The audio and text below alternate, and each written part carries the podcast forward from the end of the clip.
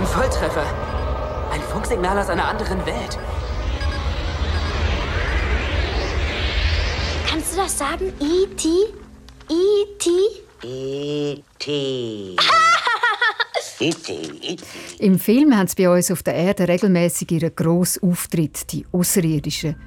Und sie sind natürlich lange nicht alle so schnusig wie der E.T.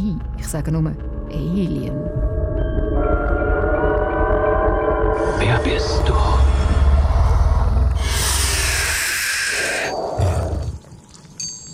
Und wenn man es darstellt, die Außerirdischen, da ändert sich mit jedem Jahr oder Jahrzehnt, je nach technischen Mitteln, die man hat.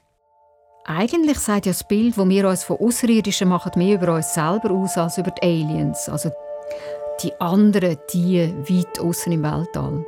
Aber was sagt die Forschung? Gibt es echt wirklich außerirdisches Leben? Und falls ja, wie sieht es am ehesten aus? Das ist «Kopf voran», der Podcast von der SRF Wissenschaftsredaktion. Ich bin Katharina Bochsler. Und ich, der Christian von Burg.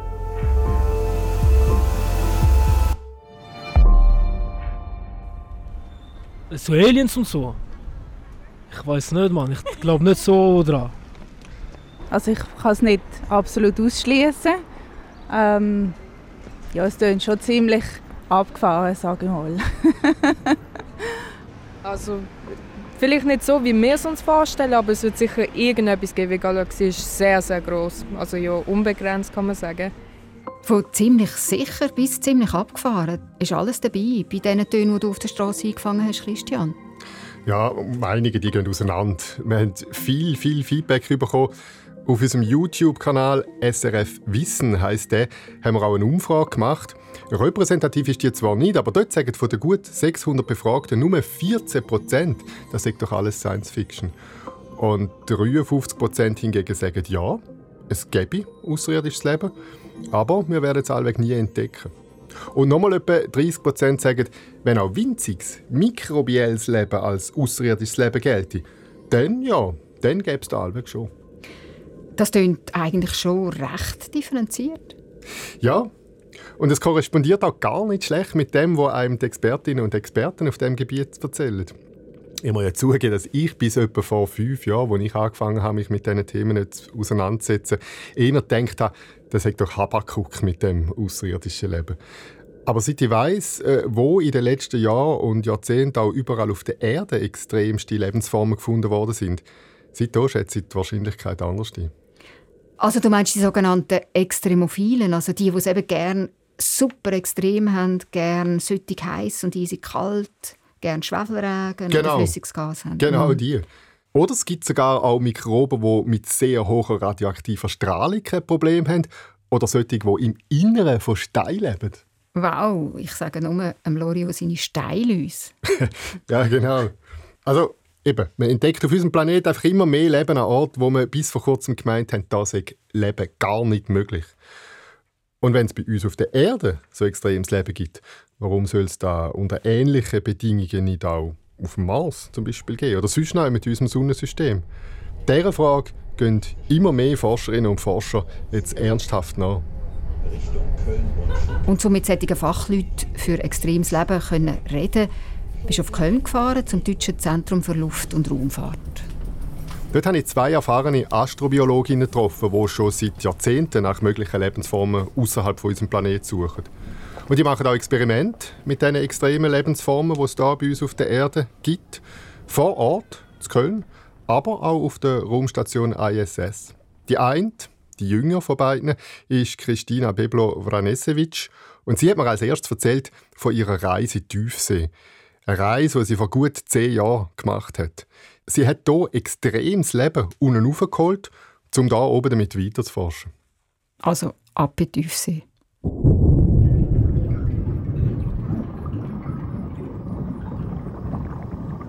Am 6. Januar 2008 taucht sie ab, die Astrobiologin Christina Beblo-Vranesevic. 2500 Meter tief geht es im Pazifik, östlich von Guatemala. Es ist eng im kleinen U-Boot. Das dritte sitzt drin. Ein Pilot und zwei Forschende als Begleiter. Das Absinken geht anderthalb Stunden. Es gibt nichts zu tun in dieser Zeit. Aber Es gab ein Autoradio. Der Pilot hat die Macht über das Autoradio und darf die Musik wählen. das haben Sie gehört. Joe Cocker. When the road gets dark you can no longer see. Schon ab der Tiefe von 60 Metern ist es stockfinster im Meer. Der Druck vom Wasser obendran entwickelt auf dieser Fahrt durchab unglaubliche Kräfte. Wenn wir als Mensch nach unten kommen, würden wir auf die Größe eines Balls zusammenschrumpfen. Aussteigen aus dem U-Boot ist also nicht möglich. Wir haben aber auch gar keine Lust, sagt die Forscherin. Weil weite Teile der Tiefsee sehen aus wie eine Wüste. Aber dann, an bestimmten Stellen, entlang der tektonischen Plattenverschiebungen, schießt auf einmal heißes Wasser aus dem Boden. Wasser mit verschiedenen Mineralien drin. Und je nach Farbe dieser Mineralien nennt man die unterirdischen Wasserquellen weiße oder schwarze Raucher. Und dort gibt es dann auf einmal auch Fisch, Röhrenwürm, Krabben. Alles Arten, die sich den extremen Druck- und Temperaturverhältnissen angepasst haben. Wir haben dort Temperaturen bis zu 300 Grad. Das Wasser schießt aus diesen vulkanähnlichen Gebilden raus. Innerhalb weniger Zentimeter haben wir einen Temperaturgradienten zwischen 300 Grad und 4 Grad. Wir haben hohe Drücke. Dennoch finden wir in den verschiedenen Schichten dieser Black Smoker Organismen, die sich dort festkrallen und genau unter ihren Idealbedingungen leben. Und die wichtigsten Lebewesen dort unten sind winzig kleine Bakterien und Archaeen. Was sind schon wieder Archaeen? Archaeen sind äh, auch Eizeller wie die Bakterien, einfach ein bisschen anders aufgebaut. Also kleinste Eizeller, die man gar nicht sehen kann. Aber sie wissen, wie man chemische Energie aus den Mineralien kann gewinnen kann, die dort rausschiessen aus den Black Smoker. Sie nutzen zum Beispiel die Oxidation von Schwefelwasserstoff als Energiequelle, um trotz totaler Dunkelheit und ohne jeden Sauerstoff aus anorganischen Stoff organische Verbindungen, also solche Verbindungen mit Kohlenstoff drin, herzustellen. Das heißt, dass Schwefel und Wasserstoff verstoffwechselt wird. Es wird H2S produziert, Schwefelwasserstoff. Ein richtiges Chemielabor. Genau. Und die winzig kleinen Lebewesen, die sind die Grundlage für alles weitere, größere Leben dort unten. Die kleinen Archaeen oder Bakterien werden gefressen oder sie leben die Symbiose mit den Muscheln, Fisch und Röhrenwürmern.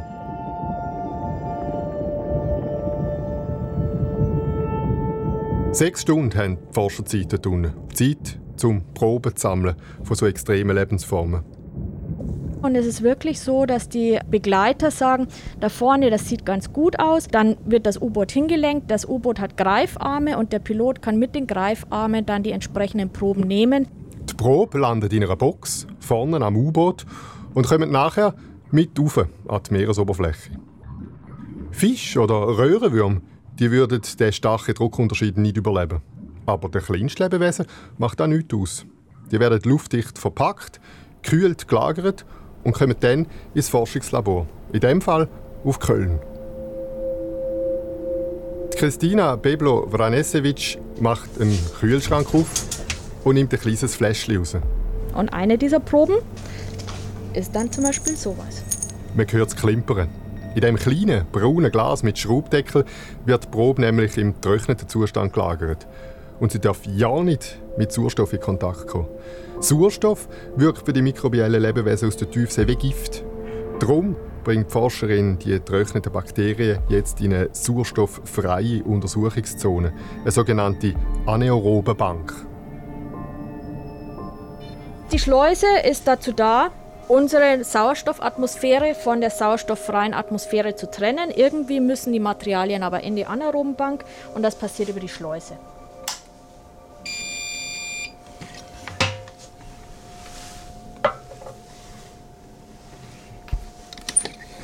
Dazu muss ich natürlich erst das Gas aufdrehen, damit die Schleuse auch begast werden kann. Und jetzt wird der Schleusenraum dreimal evakuiert und wieder begast. Dann gehen wir davon aus, dass der gesamte Schleuseninhalt sauerstofffrei ist. Das Gas, das reinkommt, ist Stickstoff und Wasserstoff. So, die Schleuse ist fertig und wir würden jetzt die Tür nach innen öffnen und die Probe in unsere sauerstofffreie Atmosphäre holen. Die Forscherin schläuft bis zu der Oberärme in grosse Gummihändchen, die in die verglaste sauerstofffreie Werkbank führt. Dort bringt sie einen Teil der Probe unter ideale Bedingungen, so dass die vorher ruhenden Bakterien weiter wachsen und sich vermehren. Den Rest der Probe versorgt sie wieder im Kühlschrank.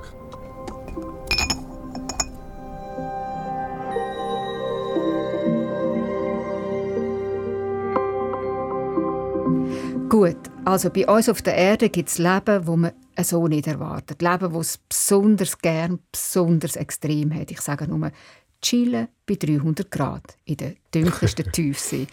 Und jetzt, Christian, was ist der Link zum extraterrestrischen Leben, einem möglichen Leben in den Tiefen vom All? Ja, also das Leben auf der Erde ist einfach das Einzige, was wir bis jetzt kennen. Und darum macht es Sinn, gerade auch die kleinen und extremen Formen bei uns so genau wie möglich zu untersuchen, kennenzulernen, weil so kann man dann auf den nächsten Himmelskörper in unserem Sonnensystem gezielt nach solchem Leben suchen. Also das mikrobielle Leben unter extremsten Bedingungen auf unserem Planet ist so etwas wie eine Art Dummy. Genau. Und dann ist es halt auch einfach sehr häufig, das mikrobielle Leben. Nicht nur in der Tiefsee oder im ewigen Eis, auch in uns Menschen zum Beispiel wimmelt es von mikrobiellem Leben. Ohne unser Mikrobiom in unserem Darm und im Rest vom Körper könnten wir gar nicht leben. Mikroorganismen sind zudem die älteste und die erfolgreichste Gruppe von Lebewesen. Die gibt es seit etwa 3,5 Milliarden Jahren schon auf der Erde. Die höheren Lebewesen sind erst viel später gekommen. Das heisst, wenn es irgendwo sonst im Universum auch noch Leben gibt, dann ist die Wahrscheinlichkeit, dass es sich um mikrobielles Leben handelt, am grössten. Und darum lohnt sich die Suche auch besonders.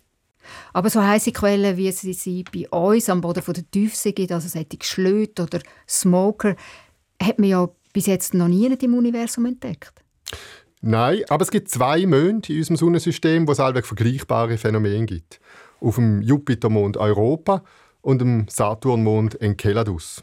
Das sind Monde, die mit Eis bedeckt sind, aber unter dem Eis hat es Wasserozean und man hat konkrete Hinweise darauf, dass es auch dort hydrothermale Quellen gibt, genau wie bei uns auf der Erde. Also vergleichbare Lebensräume. Und warum soll es nicht auch dort Leben geben? Aber gleich, auch wenn es dort Wasser, Ozean hat, dort draussen, die Umgebungsbedingungen sind ja ziemlich anders als bei uns. Ich sage nur zum Beispiel lebensfindliche kosmische Strahlung. Bei uns wird die von der Atmosphäre abgefangen, zum Glück.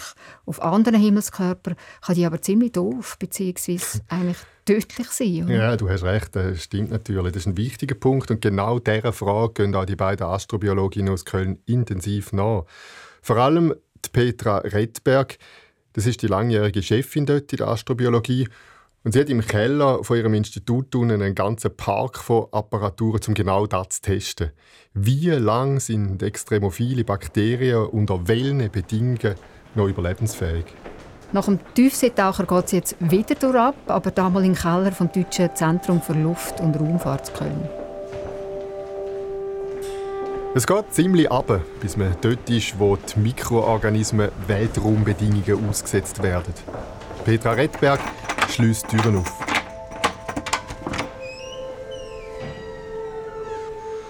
Also wir sind hier in einem Raum, in dem verschiedene Weltraumsimulationsanlagen vorhanden sind. Und wir können verschiedene extreme Bedingungen hier herstellen, wie sie zum Beispiel auf der Marsoberfläche vorkommen. Für den Mars zum Beispiel muss man den Druck verkleinern und umgekehrt die ultraviolette Strahlung, die für uns schädlich ist, stark erhöhen. Das passiert in all diesen Maschinen mit sehr starken Energiequellen, Kühlaggregat und Druckkammern. Und dann schauen sie eben, wie zum Beispiel ihre Mikroorganismen aus der Tiefsee auf das reagieren, sagt Kristina Beblo-Vranesevic. Und somit äh, stressen wir die Zellen. Wir wollen gucken, sind diese Organismen fähig, die Bestrahlung zu überleben, wie sie auf der Oberfläche vom Mars wäre. Die Mikroorganismen werden aber auch in den Weltraum mitgenommen, um sie außen an der internationalen Raumstation ISS echten Weltraumbedingungen auszusetzen. In den meisten Fällen macht man das mit getrockneten Zellen, also Zellen, die sozusagen in einer Art Winterschlaf sind. Aber im Moment bereitet die Arbeitsgruppe von der Petra Redberg gerade auch ein Experiment für die ISS vor mit aktiven Zellen, die sich vermehren. Das heißt, die Proben werden im Weltraum analysiert und die Daten dann auf die Erde transferiert. Bitterste Kälte, ionisierende Strahlung wie Röntgen oder radioaktive Strahlung, auch extreme Trockenheit oder UV-Strahlung, auf alles Mögliche werden die Mikroorganismen getestet. Und bis jetzt muss man sagen, die meisten sind unglaublich zäh. Eins der allerersten astrobiologischen Experimente wurde von der früheren Abteilungsleiterin Gerda Hordeck durchgeführt. Und da konnte gezeigt werden, dass Mikroorganismen, in diesem Fall Sporen von Bacillus, mindestens sechs Jahre im Weltraum überleben konnten. Vermutlich würden sie noch viel länger überleben. Nach sechs Jahren sei das Experiment einfach vorbei gewesen. Aber von der Erde her wissen wir, Tatsächlich können getrocknete Sporen sehr viel länger, tausende von Jahren überleben. Und nicht nur das. Mikroorganismen könnten sogar von Himmelskörper zu Himmelskörper reisen, zum Beispiel als Fahrgäste von Meteoriten. Da hat man so errechnet. Und da konnte gezeigt werden, dass durchaus bestimmte Organismen, so auch Bacillus-Sporen, aber auch andere, den Eintritt eines Meteoriten, der dann auf die Erde fällt, überleben können, wenn der Meteorit eine bestimmte Größe hat. Wir gehen wieder die Stege rauf und ich komme aus dem Staunen nicht raus. Also obwohl ein Meteorit beim Eintritt in die Erdatmosphäre aussen glüht vor Hitze, im Inneren kann sich kleinstes Leben verbergen, wo sogar einen Absturz überlebt. Genau, sagt Petra Redberg. Wenn der Meteorit genug groß und porös ist, dann ist das möglich. Das ist schon sehr beeindruckend, ja.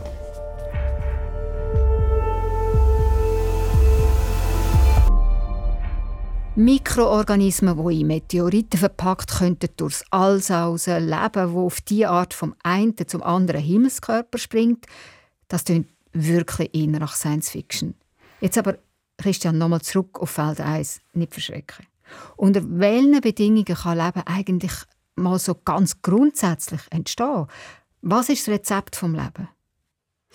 Also es gibt Wissenschaftler, die sich theoretische Überlegungen dazu machen, wie Leben auch aus anderen Bestandteilen könnte bestehen als wir sie kennen. Also nicht auf der Basis von der Kohlenstoffchemie wie auf der Erde und nicht mit Wasser als Lösungsmittel und Stabilisator, sondern mit anderen Flüssigkeiten. Und welche Stoffe sollen das denn sein? Silizium zum Beispiel ist ein alternatives Element als Basis fürs Leben, weil Silizium ist weit verbreitet im Kosmos und eng verwandt mit dem Kohlenstoff. Aber trotzdem, so vielfältig wie die organische Kohlenstoffchemie wird die von Silizium nie sein. Und darum sagt Petra Redberg über ihre Forschung, wir beschränken uns auf Leben, wie wir es von der Erde kennen, kohlenstoffbasiert, flüssiges Wasser, Energiequelle, entweder die Sonne oder chemische Energie aus den umgebenden Mineralien. Klingt ziemlich bodenständig. Ja, ich meine, Petra Redberg die sagt ja nicht, alle anderen Formen sind völlig ausgeschlossen. Aber das Leben auf Kohlenstoffbasis, sagt sie, wie bei uns, sei es so vielfältig, dass es Sinn macht, zuerst einmal auch im Kosmos nach dem zu suchen. Jetzt, wenn man nach dem sucht, was man kennt, bedeutet das dann auch, dass Expertinnen wie zum Beispiel Petra Redberg denken, außerirdisches Leben könnte ähnlich entstanden sein wie bei uns? Ja, auch diese Analogie liegt natürlich nach.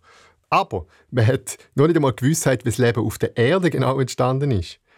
Eine heiße Spur sind da eben die weißen und die schwarzen Raucher aus der Tiefsee. Weil die Mikroorganismen von dort sind die ältesten Lebensformen, die wir kennen. Und viele Forscher halten es für wahrscheinlich, dass sich das Leben von dort weiterentwickelt hat. Wenn es nicht durch Meteoriten von außen auf die Erde gekommen ist. Etwa eine Milliarde Jahre nach der Entwicklung vom ersten Leben haben dann Cyanobakterien im Ozean angefangen, das Sonnenlicht zur Photosynthese zu nutzen. Und sie haben sozusagen als Abfallprodukt Sauerstoff produziert. Und auf dem erst baut das höhere Leben auf der Erde jetzt auf. Und Himmelskörper mit ähnlichen Bedingungen wären wenigstens in der Theorie heiße Kandidaten für selber gemachtes Leben. Genau. Wobei auch wenn es die genau gleiche Ausgangslage wie auf der Erde ein zweites Mal gäbe, ob dann zwangsläufig Leben würde entstehen oder eben auch nicht, das ist offen, sagt Petra Redberg. Das ist eben eine der ganz großen Fragen der Astrobiologie. Ist die Entstehung von Leben eine zwangsläufige Konsequenz von bestimmten, dafür günstigen Umweltbedingungen oder nicht? Also gehört zum Rezept vom Leben neben den idealen Bedingungen auch eine gute Preise Zufall dazu? Vielleicht. Man weiß es nicht. Es gibt verschiedene Theorien dazu, die der jetzt ersparen. Aber es wäre eben schon auch möglich, dass sich das Leben nur bei uns entwickelt hat. Und wenn es so wäre, dann könnte man sicher nie fremde Zivilisationen entdecken, wie bei Star Trek, Star Wars und zahllose andere Science-Fiction-Sagas.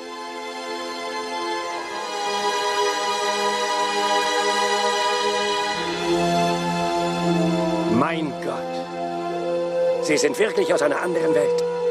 Und Sie wollen den Mann kennenlernen, der das Warpschiff flog. Ah, ich muss zugeben, ich komme wirklich gerade eine Hühnerhaut über, wenn ich so etwas höre. Kannst du mal schauen? Ich weiß nicht, ob du es siehst von dir aus. Wie haben es eigentlich die beiden Wissenschaftlerinnen mit Star Trek, also Raumschiff Enterprise, Solaris, Alien und so weiter, schauen sie solche Science-Fiction-Filme eigentlich auch? Ja, aber äh, die heutigen Filme sagen ja meistens ein bisschen zu kriegerisch, hat mir Petra Repper gesagt. Die neueren sind so Weltraum-Battle-artig, aber die alten haben mehr Charme. Mr. Data, setzen Sie Kurs auf das 24. Jahrhundert. Ich nehme an, dass dort unsere Zukunft auf uns wartet. Kurs gesetzt, Sir. Machen Sie es so.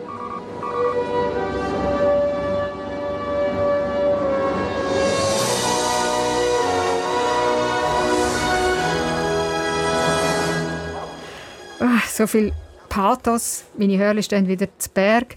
Bei Star Trek, Christian, ist uns ja die Crew vom Raumschiff Enterprise deutlich voraus. Wir beide wissen nicht, wo unsere Zukunft auf uns wartet. Ich weiß auch gar nicht, ob ich das will. Im Fall. Und die irdischen Wissenschaftlerinnen und Wissenschaftler die sind immer noch am Wehrweisen, ob es außerirdisches Leben überhaupt gibt. Die Forschung geht also weiter. Was haben denn die beiden Kölner Astrobiologinnen für nächste Schritte im Sinn?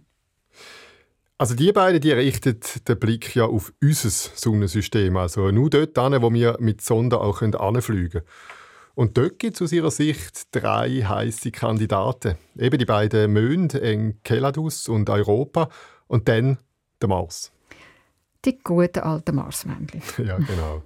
Obwohl Männchen laufen dort allweg keine um, sagen sie. Es wären dann eben eher Mikroorganismen, die sich dort unter dem Boden verstecken, sagt Christina Biblo-Varanesevich.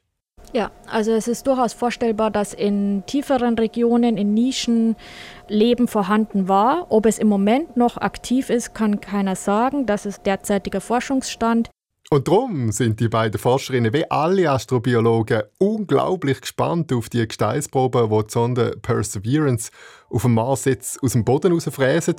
Eine nächste Mission soll ja die Bohrproben dann zurückholen vom Mars. Und da auf der Erde bereitet sich jetzt schon eine große Zahl von Labor auf die Untersuchung vor. Und wann ist es soweit? Wann dürfen die Wissenschaftlerinnen die Ärmel hinterher krempeln und ihre Hände bis zum Ellbogen in die Händchen hineinstecken? der Zeitplan ist noch offen. Also Warten ist angesagt und Geduld. Dafür gibt es bald Action auf den beiden Monden. Richtig. Im Oktober 2024 soll die amerikanische Sonde Clipper zum Jupitermond Europa fliegen, den umkreisen und unter die Lupe nehmen. Und noch bisschen vorher, im April 2023, soll die Sonde JUICE von den Europäern losfliegen. Auch mit Ziel Jupitermond.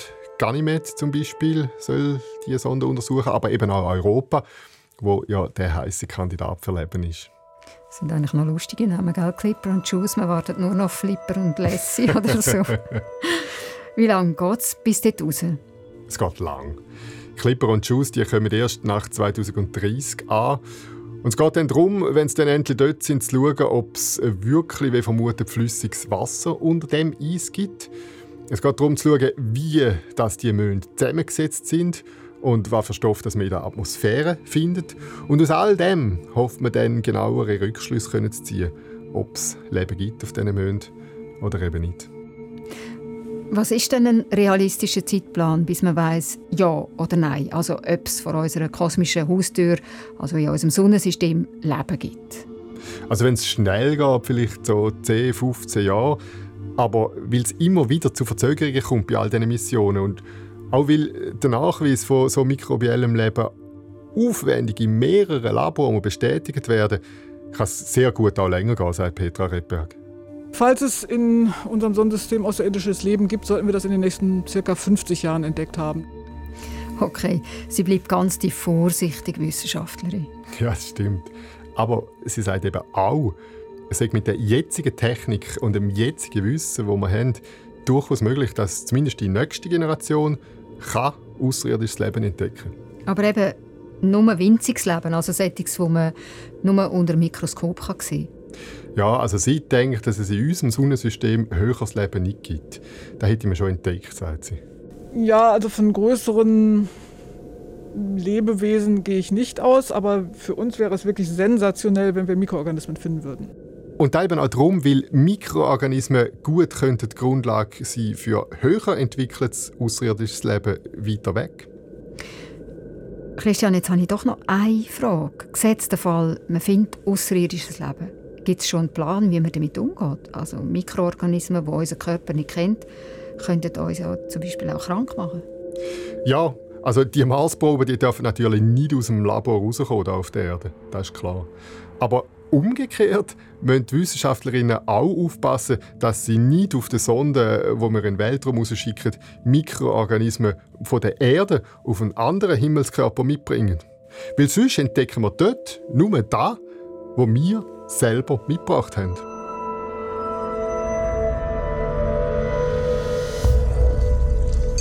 So viel zu der Suche nach außerirdischem Leben gerade vor unserer planetarischen Schwelle.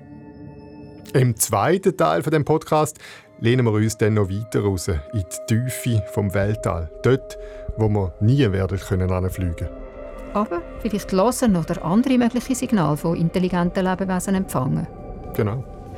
Also, bald geht es weiter hier bei Kopf voran, Podcast von der SRF Wissenschaftsredaktion. Schreibt uns euer Feedback oder Anregungen auf die WhatsApp-Nummer 079 878 65 04. Oder schickt uns eine Mail an kopfvoran.srf.ch. Autor von deren und der nächsten Folge über außerirdisches Leben Christian Vomburg. Sounddesign Lukas Fretz. Moderation Katharina Bochsler.